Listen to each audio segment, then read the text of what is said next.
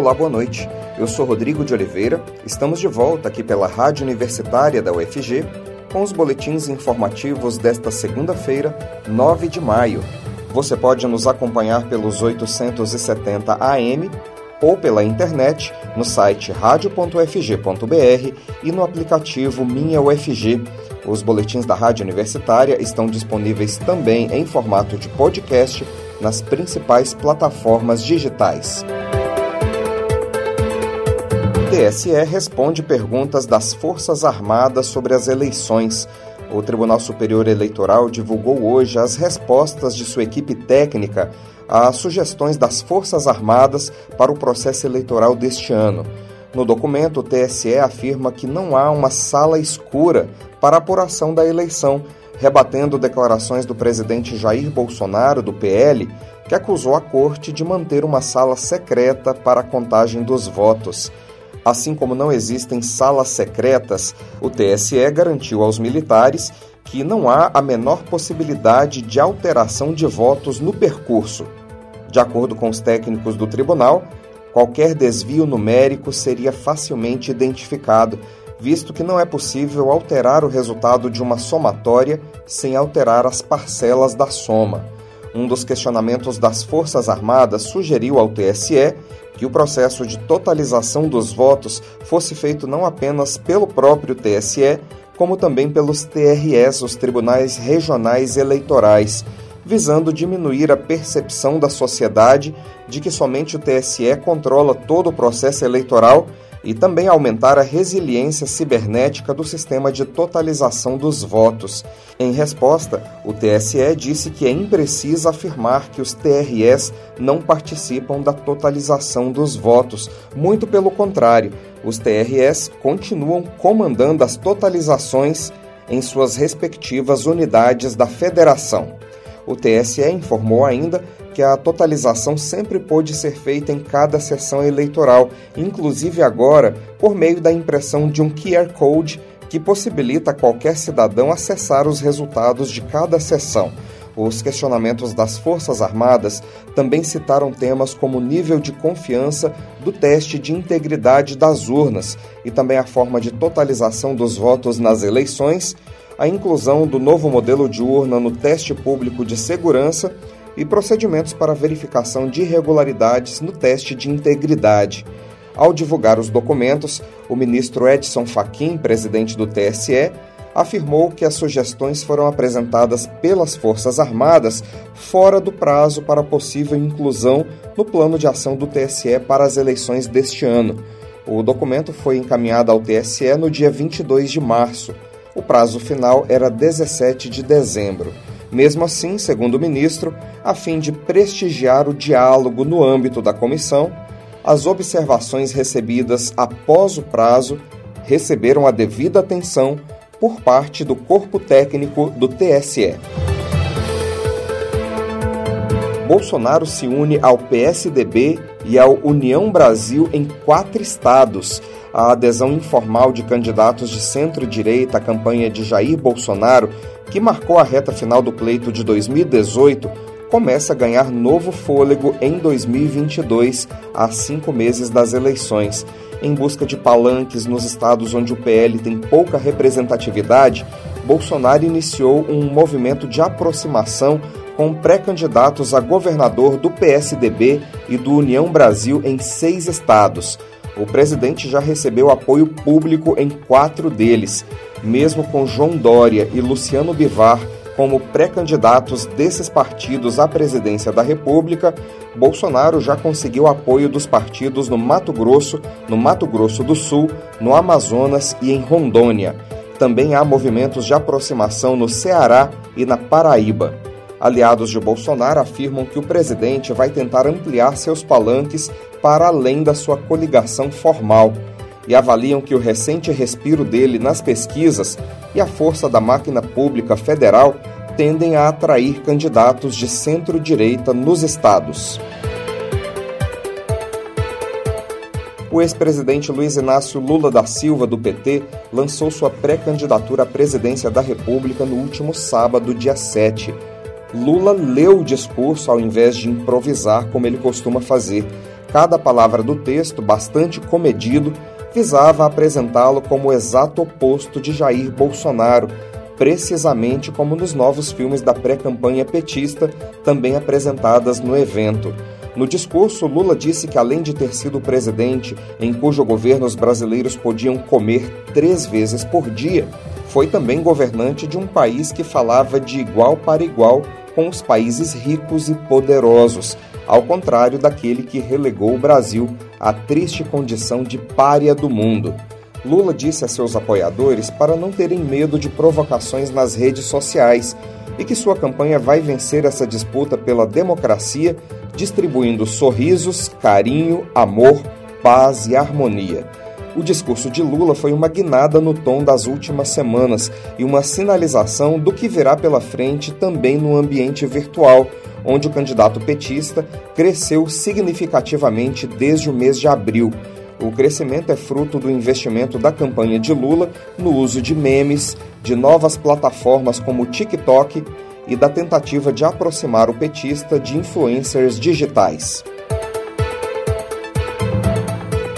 E o presidente nacional do PDT, Carlos Lupe, confirmou que o partido tem dialogado com o PT, mas negou qualquer chance de o partido desistir de lançar Ciro Gomes à presidência nas eleições desse ano. Lupe disse hoje ao jornal O Globo que conversou com o ex-presidente Lula por telefone e que o petista é elegante e respeita a candidatura de Ciro. De acordo com o Globo, Lupe estaria resistindo a um encontro presencial com o ex-presidente da República para não ser seduzido. O pedetista foi ministro do Trabalho e Emprego de 2007 a 2011, nos governos de Lula e da presidente Dilma Rousseff. O EG anuncia concurso para contratação de 500 professores. A seleção será realizada ainda em 2022 e terá vagas para o quadro de docentes da Universidade Estadual de Goiás em várias unidades em todo o estado. De acordo com o reitor da UEG, Antônio Cruvinel, as equipes dos institutos acadêmicos detalharam as necessidades de docentes em cada campus e unidade universitária. A previsão é que o edital deste novo concurso seja publicado após o término do certame que está em andamento para professores da área da saúde, com 97 vagas. Esse concurso deve ter resultado final publicado no dia 27 de junho. E as inscrições para o Enem 2022 começam nesta terça-feira. Os estudantes poderão se inscrever até o dia 20 de maio. Mais detalhes com a jornalista Ana Flávia Pereira. Começa amanhã, 10 de maio, o período de inscrições ao Exame Nacional do Ensino Médio, o Enem 2022. O prazo irá até 20 de maio. Os interessados em participar da versão impressa ou digital devem se inscrever na página do participante.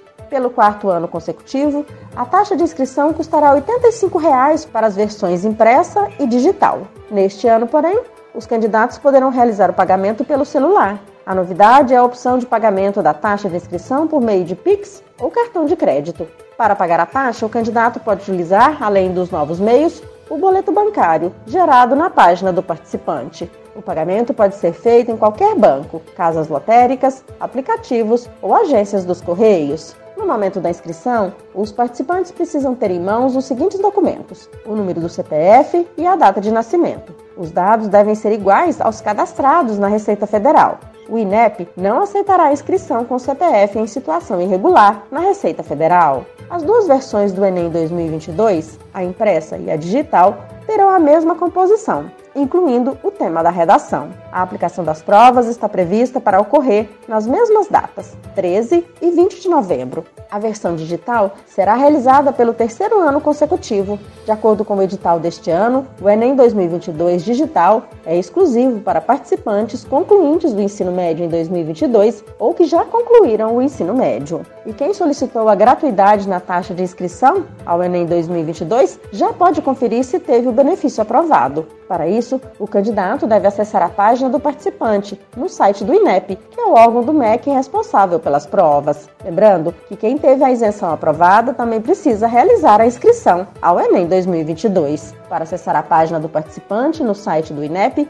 é preciso ter o login e a senha cadastrados no portal gov.br. Só assim é possível acompanhar todas as etapas do Enem, os resultados de solicitações e fazer a inscrição. Quem ainda não tem login e senha cadastrados no portal gov.br pode criar no endereço eletrônico acesso.gov.br. Ana Flávia Pereira para a Rádio Universitária. A Petrobras anunciou um novo reajuste de 8,87% no preço do diesel nas suas refinarias a partir desta terça-feira. Com o aumento, o valor do combustível para as distribuidoras vai passar de R$ 4,51 para R$ 4,91 por litro. O último reajuste no diesel foi no dia 11 de março, quando os preços subiram 24,9%. Segundo a Petrobras, o balanço global do diesel é afetado por uma redução da oferta frente à demanda a empresa diz que os estoques globais estão reduzidos e abaixo das mínimas sazonais dos últimos cinco anos nas principais regiões supridoras. Os preços da gasolina e do gás de cozinha estão mantidos. O anúncio do aumento ocorre uma semana após a Petrobras reportar um lucro líquido de 44 bilhões e 560 milhões de reais somente no primeiro trimestre deste ano. É, e com o aumento da Selic para 12,75% ao ano, como é que vão ficar os investimentos em renda fixa e também a caderneta de poupança? O jornalista Delfino Neto conversou sobre esse assunto com o professor de economia da UFG, Edson Roberto Vieira. Vamos ouvir. O Banco Central decidiu elevar a taxa básica de juros, a Selic, em mais um ponto percentual para 12,75% ao ano, conforme o esperado pelo consenso do mercado. No comunicado da reunião anterior, realizada em março, o Banco Central adiantou que o ciclo de alta de juros deveria continuar avançando significativamente. O Copom, Comitê de Política Monetária do Banco Central, se reúne a cada 40 dias para definir a política monetária e a taxa básica de juros da economia, a chamada taxa Selic. Sabe-se que com o aumento da Selic, todos os juros do país em operações de crédito sobem. Mas como fica a rentabilidade das principais aplicações de renda fixa que são atreladas à Selic e como fica a caderneta de poupança e os demais investimentos conservadores de renda fixa? O economista e professor da UFG, Edson Roberto Vieira, comenta onde investir num momento como este e compara os demais investimentos à caderneta de poupança, investimento mais popular do Brasil, mas que, segundo ele, está perdendo até para a inflação. Olha, é, é sempre bom a gente contextualizar esse processo, né? A gente tem um aumento da inflação, que tem ocorrido no Brasil. A gente tem discutido isso aqui, né? Isso provoca queda do poder de compra da população e o Banco Central reage a esse processo, elevando a taxa básica de juros da economia, a Selic, para tentar reduzir o consumo e com isso frear os aumentos de preços, né? Então essa taxa estava em 2% ao ano até março do ano passado e neste momento encontra-se em 12,75%, né? tendo sido elevada mais uma vez na última reunião do Comitê de Política Monetária do Banco Central. Então, isso é, altera as, as opções de aplicação no país, né? Os títulos de renda variável, que são aqueles negociados em bolsa de valores, como por exemplo ações e outros ativos derivados das ações, né, perdem atratividade né, e ganham mais atratividade os chamados títulos de renda fixa. Não por acaso, a bolsa de valores, né, o, o principal índice da bolsa de valores, que é o Ibovespa, caiu cerca de 3%. Então é super importante a gente entender essas alternativas de, de aplicação. Né? No Brasil, ah, até por questões, por razões históricas, né, a população aplica mais na caderneta de poupança.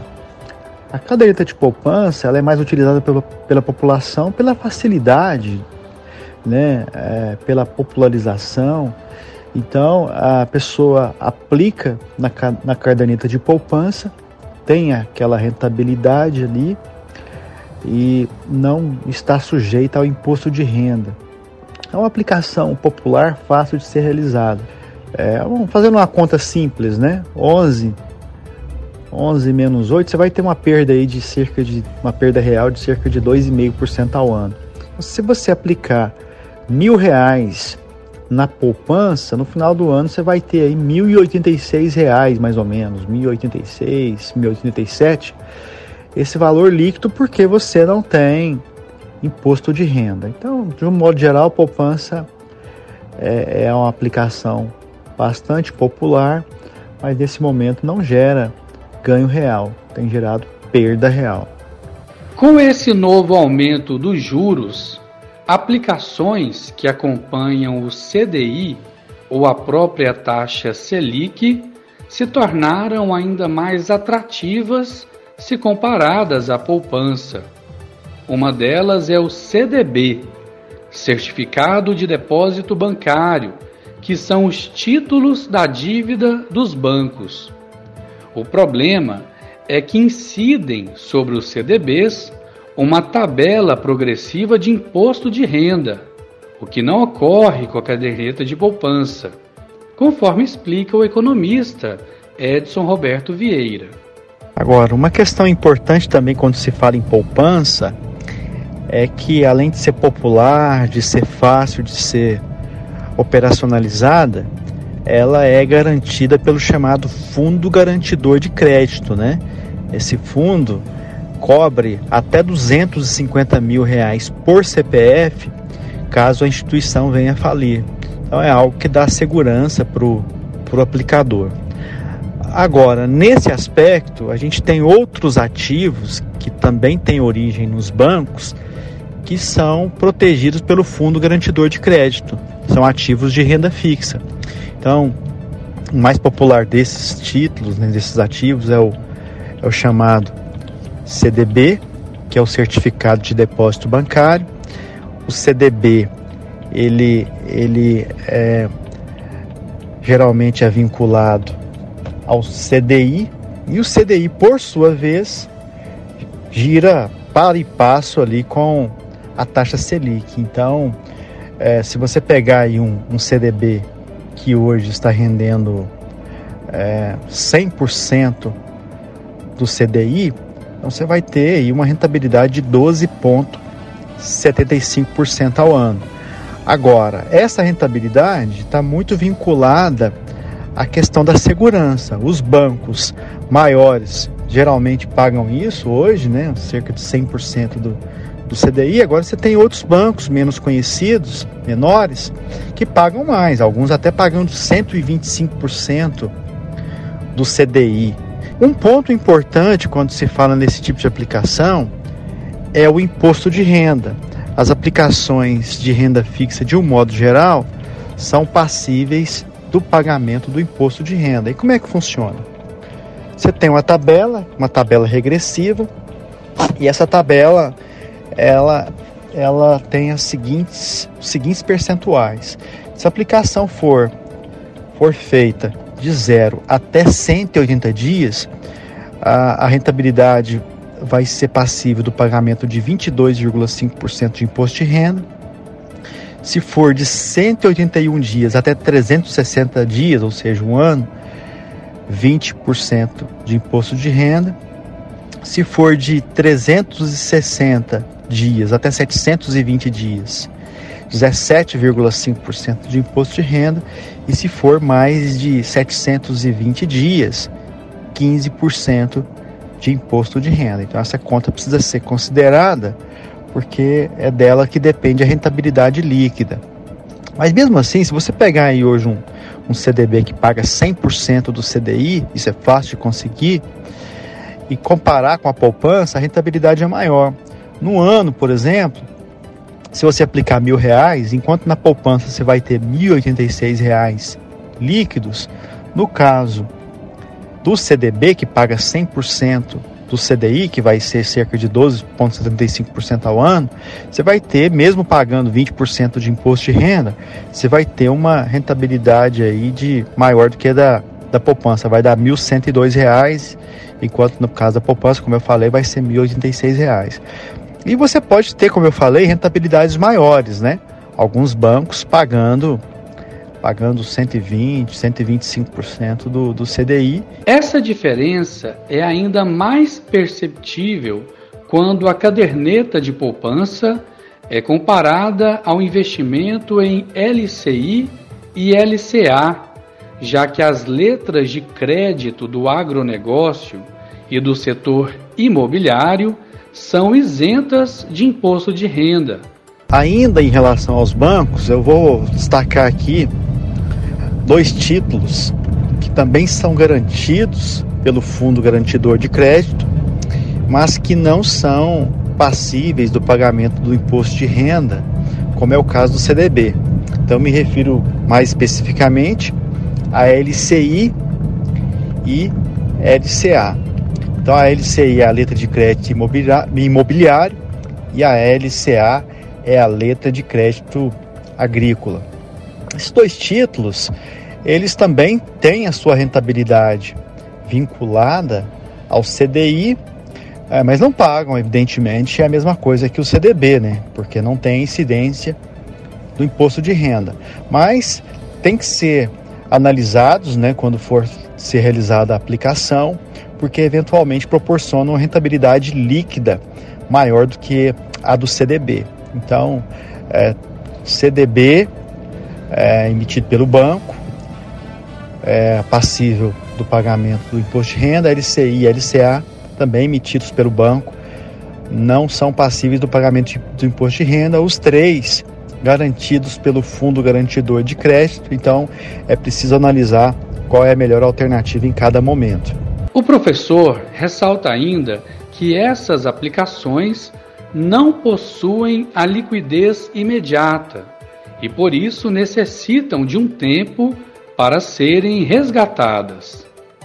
Por fim, Edson Roberto explica o que são os investimentos em títulos da dívida pública, os títulos do Tesouro Direto, também chamados de papéis da dívida do governo. E por fim, Delfino, sem querer esgotar o assunto, eu vou falar agora sobre os títulos públicos. Nesses títulos, são títulos representativos da dívida pública do governo federal. Você pode ter títulos também dos governos estaduais e até de governos municipais, mas aqueles que são de fato considerados enquanto, enquanto aplicação, que tem maior liquidez, são os títulos do governo federal. Aí, nesse caso, você tem diversas opções. Depende de que é a sua escolha. Depende do seu objetivo. Se o seu objetivo for de curto prazo, de longo prazo, né? Então, se você tiver o objetivo de curto prazo, o melhor título, o título mais adequado é o chamado Tesouro Selic. O Tesouro Selic, como o próprio nome já indica, tem a sua rentabilidade vinculada à taxa Selic. No mínimo, você vai ter aí hoje 12,75% ao ano, né? É, agora, esses títulos também são passíveis do pagamento do imposto de renda. Se você tem um objetivo de longo prazo, se você está querendo fazer uma acumulação para aposentadoria, enfim, para fazer alguma coisa num, num prazo maior, aí você pode também, você pode, por exemplo, é, aplicar no chamado Tesouro IPCA. Aí você tem você tem títulos do Tesouro IPCA que vão vencer em 2035, outros que vão vencer em 2040, enfim. Você tem diferentes datas de vencimento e, por conseguinte, diferentes rentabilidades. De qualquer forma, o professor mostra que, com a inflação elevada, a principal forma de poupar do brasileiro, a poupança, está no vermelho e perdendo para a inflação, mesmo não incidindo imposto de renda. Ela tem rendimento mais baixo que todas as demais opções de investimentos em renda fixa, sejam CDBs, LCIs, LCAs, Tesouro Direto ou aplicações atreladas ao CDI, mesmo as mais conservadoras. Para ele, a poupança está apanhando para a inflação e quem tem dinheiro lá está perdendo poder de compra. E se você tem algum tipo de investimento em renda fixa, vale a pena diversificar, completa o professor. Delfino Neto para a Rádio Universitária. um estudo feito pelo CDC, o Centro de Controle e Prevenção de Doenças dos Estados Unidos, mostra que 75% das crianças daquele país já foram infectadas pelo coronavírus. O estudo do CDC, feito entre setembro de 2021 e fevereiro de 2022, buscou identificar a proporção da população com anticorpos por infecção prévia pelo SARS-CoV-2 o objetivo era conhecer o percentual de infectados no país, já que há muitos casos que não passam pelos testes, principalmente entre assintomáticos e não diagnosticados. Para isso, os pesquisadores avaliaram amostras de sangue a cada quatro semanas para verificar a presença de anticorpos do tipo antinúcleo capsídeo, que são produzidos em resposta à infecção, mas não pelas vacinas contra a Covid e chegaram à conclusão de que a culpa por tanta criança infectada é da Omicron. Entre setembro e dezembro do ano passado, o aumento da presença desses anticorpos na população dos Estados Unidos foi insignificante. Já a partir de dezembro, quando a Omicron começou a se espalhar pelo mundo, tudo mudou. Entre crianças de 0 a 11 anos de idade, essa soroprevalência de anticorpos para o coronavírus saltou de 44,2% para 75,2%. Entre a população em geral, o aumento de pessoas com os anticorpos foi de 33,5% para 57,7%. Isso também significa que mais da metade dos americanos adultos já foi infectada em algum momento pelo coronavírus. De acordo com os pesquisadores, o fato das crianças terem se infectado mais que os adultos está relacionado à menor cobertura vacinal entre elas. Nos Estados Unidos, o percentual de vacinados na faixa de 5 a 11 anos é de apenas 28%. No Brasil, ainda não foi feito nenhum estudo amplo desse tipo para identificar a proporção da população com os anticorpos do coronavírus. Rússia desiste de apresentar armas nucleares em desfile na Praça Vermelha. A Rússia comemorou nesta segunda-feira o Dia da Vitória com o tradicional desfile militar na Praça Vermelha, bem no centro de Moscou. Na sexta-feira, Vladimir Putin havia anunciado que faria o desfile mais espetacular desde que chegou ao poder em 1999. O desfile mostraria ao Ocidente o arsenal de armas da Rússia para uma possível terceira guerra mundial, incluindo o avião do juízo final, que é uma versão modificada do Ilyushin 280, feita para servir de centro de comando e controle para Putin e para a elite militar russa em caso de uma guerra nuclear. Mas o que se viu hoje foi uma postura diferente da Rússia, que decidiu não usar a parada militar para mandar recados ao Ocidente. O dia 9 de maio, que marca a vitória da antiga União Soviética sobre a Alemanha nazista, foi usado apenas para um desfile de veículos militares, mas sem a presença dos temidos aviões de guerra russos.